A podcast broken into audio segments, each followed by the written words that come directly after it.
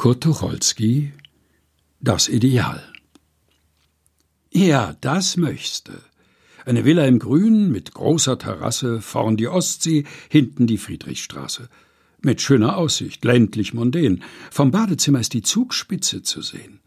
Aber abends zum Kino hast du's nicht weit. Das Ganze schlicht, voller Bescheidenheit. Äh, neun Zimmer. Nein, doch lieber zehn.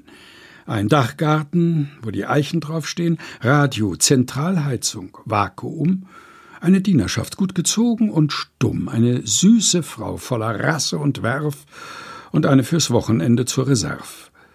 Eine Bibliothek und drumherum Einsamkeit und Hummelgesumm. Im Stall zwei Ponys, vier Vollbluthengste, acht Autos, Motorrad, alles längste natürlich selber, das wär ja gelacht und zwischendurch gehst du auf Hochwildjagd.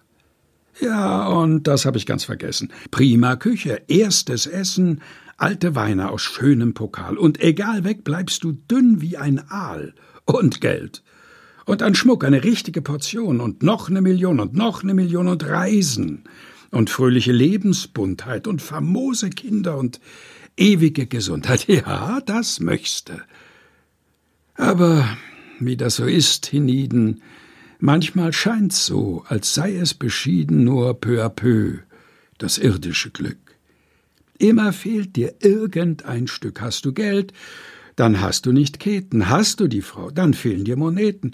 Hast du die Geicher, dann stört dich der Fächer.